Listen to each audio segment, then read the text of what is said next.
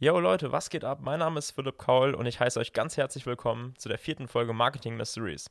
Heute ohne Interviewgast, denn ich werde heute ganz alleine zu euch sprechen. Ich werde euch heute die sechs besten Marketing-Tools vorstellen, die wir in unserem Unternehmen nutzen, ja, die ich auch einfach richtig geil finde, ja, die mir jeden Tag helfen, meine Marketingziele zu erreichen, teilweise aber auch einfach zu tracken. Was machen die Leute auf meiner Website, ja? Wie ist die wie ist die, ähm, die Verhaltensweise des Nutzers? Und das finde ich unheimlich spannend und genau das möchte, ich heute mit euch teilen. Fangen wir auch direkt an mit dem ersten Tool. Das erste Tool ist ein webbasiertes Tool, das heißt Seobility.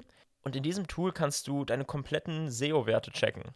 Ja, das heißt, du kannst die Technik und die Meta checken. Ja, was sind die Antwortzeiten deiner, deiner Website? Wie ist die Seitenladezeit der Website? Ja, das sind alles Themen, die unheimlich wichtig auch für dein Ranking sind. Du kannst aber genauso schauen, wie ist die Struktur meiner Seite? Ja, also wie ist die interne Verlinkung von, von, von Seiten in meiner Seite?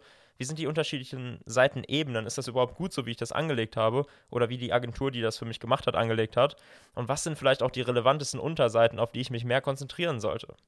Gleichzeitig kannst du aber auch alles, was die inhaltliche Seite angeht, dort sehen. Das heißt, Duplicate Content Probleme. Ja, ganz schwieriges Thema auch für Google.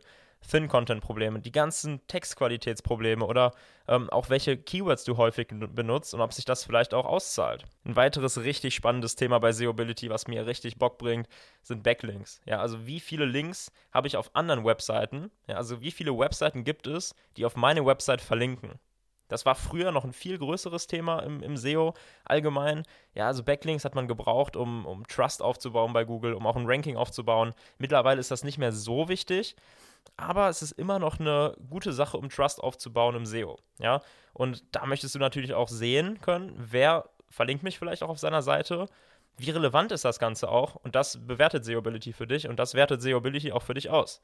Du kannst auch direkt einen Wettbewerbervergleich ziehen. Das, das, heißt, das heißt, du kannst dir einfach verschiedene ja, Webseiten dazu nehmen, die du vielleicht auch kennst, also Leute, die du kennst, Leute, die vielleicht in der gleichen Branche wie du tätig sind, die kannst du da auch anlegen und schauen, okay, wie viele Backlinks haben die vielleicht? Ja, du kannst sogar, wenn du ein größeres Paket buchst äh, und nicht das kostenlose Paket buchst, ich glaube, ich zahle aktuell 45 Euro im Monat und kann drei Projekte anlegen. Ja, das heißt, ich kann auch ab und zu einfach mal ein Kundenprojekt in Seobility reinziehen und schauen, wie ist vielleicht die Technik, die Meta oder auch die Backlink, die Backlink-Rate bei meinem Kundenprojekt.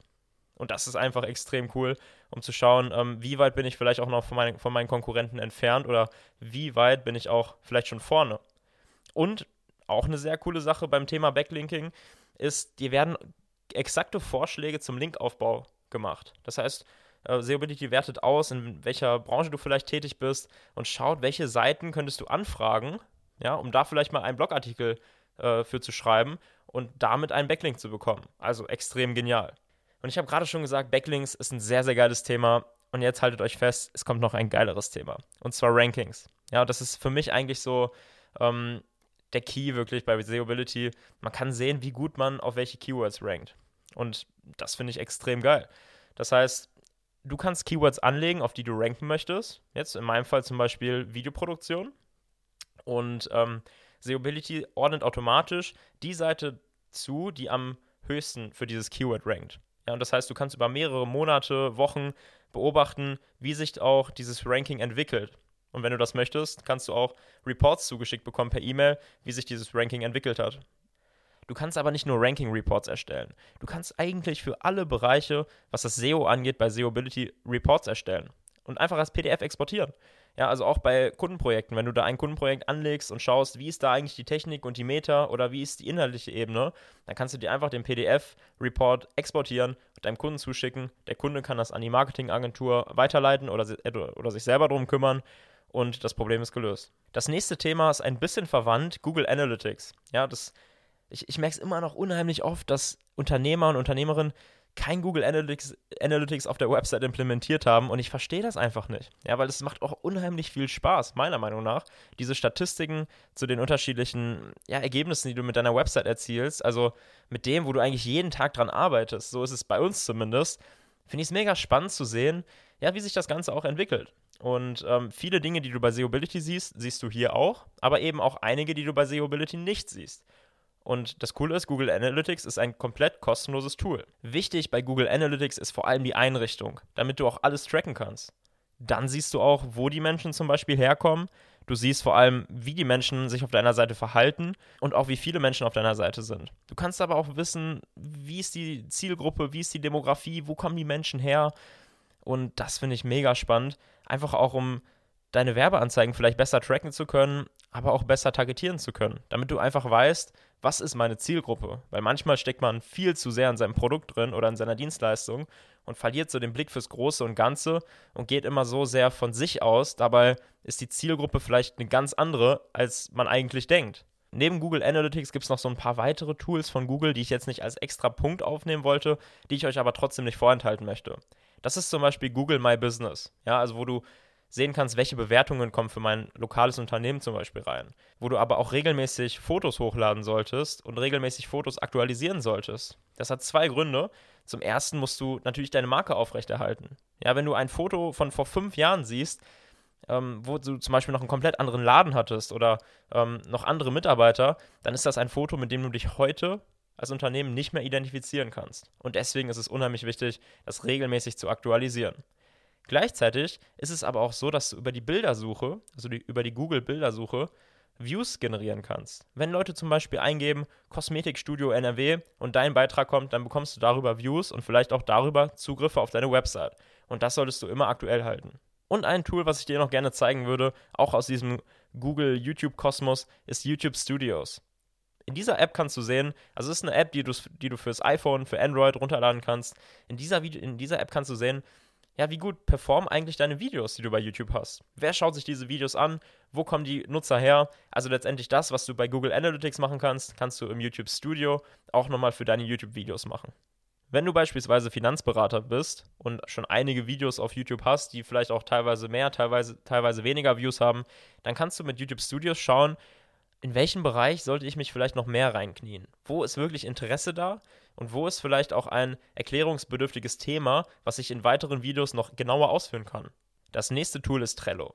Trello ist ein, ja, weniger ein Marketing-Tool, es ist mehr so ein Projektmanagement-Tool. Also ein Tool, wo du Aufgaben verteilen kannst, wo du eher Nutzer anlegen kannst, wo du deine Mitarbeiter anlegen kannst und dann halt diese Aufgaben bewerten kannst, verteilen kannst und teilweise auch ähm, einfach nicht immer eine E-Mail brauchst, sondern in, direkt in Trello mit deinen Leuten kommunizieren kannst. Du kannst in Trello also verschiedene Boards und verschiedene Karten erstellen, die stellvertretend für Aufgaben sind, die in deinem Unternehmen erledigt werden müssen. Wir nutzen Trello für die gesamte Aufgabenverteilung im Vimabo-Team, aber auch in unserem Marketing-Team nutzen wir Trello extrem erfolgreich. Wir bewerten Ideen, wir sammeln Ideen in Trello und haben da auch alle, alle unsere Protokolle von den Marketing-Sitzungen, alle Reports und alle Ideen, was das Thema Marketing angeht, haben wir da drin. Das Coole daran ist, dass du nicht nur auf die Funktion von Trello beschränkt bist, sondern du kannst auch sogenannte Power-Apps in Trello implementieren, wie zum Beispiel ein Timecamp Report. Das heißt, du kannst schauen, wie lange hat der Mitarbeiter für die und die Aufgabe gebraucht, wo musst du vielleicht auch mit dein, in der Mitarbeiterführung nochmal ja, intensiver ins Gespräch gehen und sagen,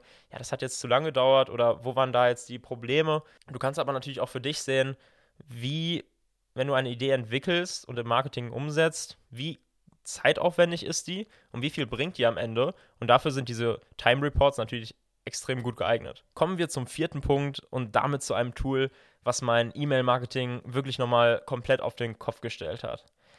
Und dieses Tool heißt Mail Butler. Und was ist Mail Butler? Mail Butler ist ein Tool, was du in ein ganz normales E-Mail-Programm mit einbauen kannst und damit kannst du E-Mail-Vorlagen erstellen. Ja, das heißt, wenn du oft, ähm, also das ist eine, eine der vielen Möglichkeiten, wenn du oft die gleiche E-Mail schreibst. Ja, also ein Kunde fragt an und der Text, den du darauf antwortest, weil du dann immer das gleiche Produkt hast, ist immer relativ ähnlich. Hat zumindest Bestandteile, die sich immer wieder wiederholen.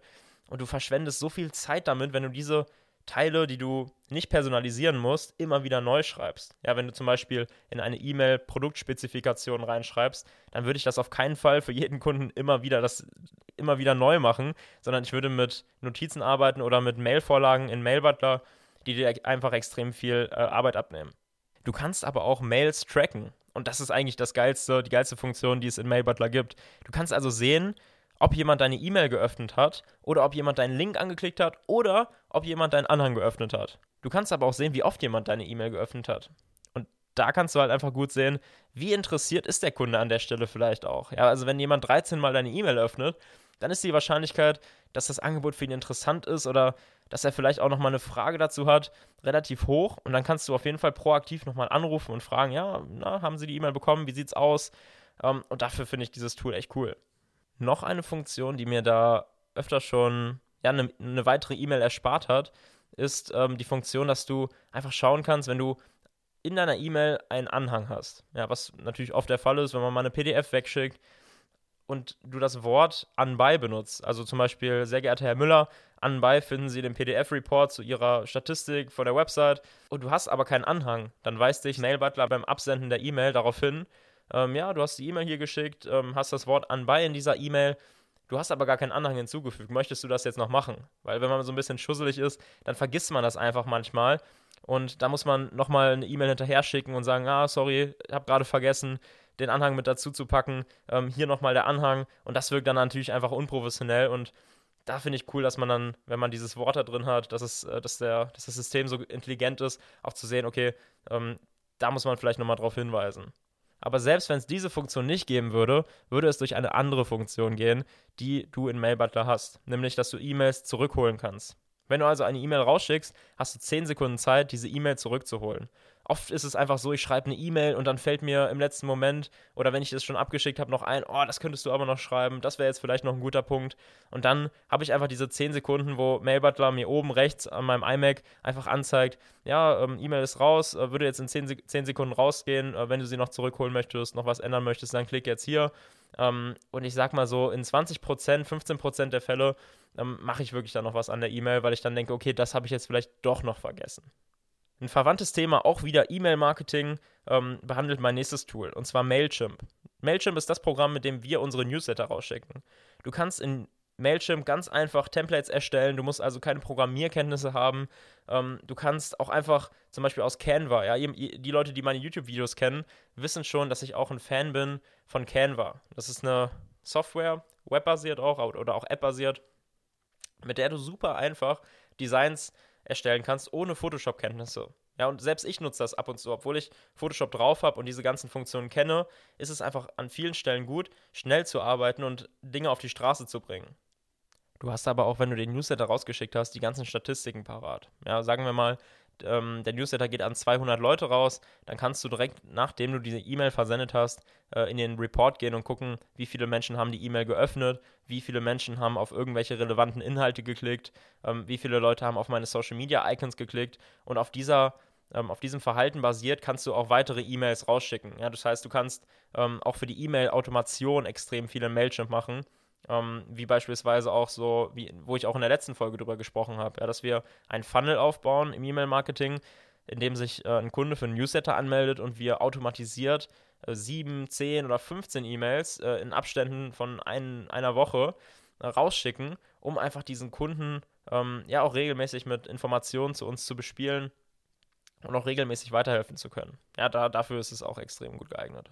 Und auch hier siehst du natürlich, wie oft haben die Leute deine E-Mail geöffnet und kannst da natürlich auch sehen, okay, der hat 15 Mal die neue E-Mail zu meinem neuen Produkt durchgelesen, da ist wahrscheinlich Interesse, da soll ich vielleicht doch mal anrufen. Ja, und das letzte Tool, was ich heute vorstellen möchte, ähm, das habe ich auch aus der letzten Folge von Marketing Mysteries mit äh, meinem lieben Gast René Choppe. Das hat er nämlich da einfach mal gedroppt. E-Termin. Ja, E-Termin ist ähm, ein Tool, womit du Terminvergaben automatisieren kannst. Und ich muss sagen, als ich, äh, ich hatte das schon länger vor, als ich dann mit dem René den Podcast aufgenommen habe, hat er auch nochmal da, davon geschwärmt und auch nochmal gesagt, ja, ähm, Termin, Terminvereinbarung, das kann so einfach sein. Ähm, und auch als ich mit ihm den Termin vereinbart habe für den Podcast, habe ich einfach gemerkt, wie cool das auch ist, wenn ich so einen Step in meiner Customer Journey verankert habe. Ja, dass ich sage, bei mir als Digitalunternehmen, als, als junges, modernes Unternehmen, da, da macht man keine drei Terminvorschläge per E-Mail oder per Telefon, sondern da funktioniert das einfach automatisiert über einen E-Mail-Link, auf den, über den mein Kunde Zugriff, natürlich anonymisiert, Zugriff auf meinen Kalender bekommt und sehen kann, die und die Termine habe ich noch frei. Ich kann sogar, wenn ich jetzt neu bin ähm, im Business und ich habe vielleicht noch nicht so viele Termine und ich möchte aber trotzdem einen Eindruck machen, als wäre ich extrem busy, kann ich sogar so kleine Fake-Termine einbauen. Das heißt, ähm, das E-Mail-Tool, äh, beziehungsweise, also nicht das E-Mail-Tool, das ähm, Termin-Tool, ähm, setzt einfach an verschiedene Stellen ähm, keine Freiräume, damit es so aussieht, als hätte ich mehr Termine. Ja, finde ich natürlich, wenn man keine Termine hat und trotzdem professionell rüberkommen will, einfach mega lustig und mega cool, weil es dann so wirkt, als hättest du extrem viel zu tun. Und das funktioniert jetzt mit diesem E-Termin-Tool eigentlich nur so, dass du deinen Kunden ab jetzt nur noch einen Link zuschickst und sagst, hier können sie ihren Termin buchen. Der Kunde klickt auf den Link, sieht, okay, vielleicht Neukundengespräch, äh, Erstgespräch mit der und der Firma, ähm, dauert 60 Minuten. Hier die Beschreibung. Du hast vielleicht noch, kannst noch ein kleines Foto von dir da einsetzen, damit der Kunde auch schon mal sehen kann, okay, wie wird er eigentlich aussehen, der mir dann da in dem Fall gegenüber sitzen wird ähm, oder zur aktuellen Zeit vielleicht im Zoom-Meeting gegenüber sitzen wird. Und dann kann der Termin, dann kann der, dann kann der Termin, dann kann der Kunde einfach automatisiert diesen Termin buchen, bekommt eine Bestätigung direkt darüber. Bei dir geht eine E-Mail ein, dass er den Termin gebucht hat und direkt automatisch, ja, du kannst also auch alle großen Kalender, Apple, Google, alle möglichen Kalender kannst du damit synchronisieren. Und ähm, ja, dann hast du den Termin auch direkt in deinem Kalender drin und ähm, das macht echt Spaß. Natürlich bekommt der Kunde dann auch Terminerinnerungen einen Tag vorher, eine Woche vorher, damit der Termin nicht vergessen wird. Ich habe es jetzt relativ selten, dass Kunden nicht zu Terminen erscheinen, äh, einfach weil man vorher auch schon sehr beratungsintensiv im Gespräch ist.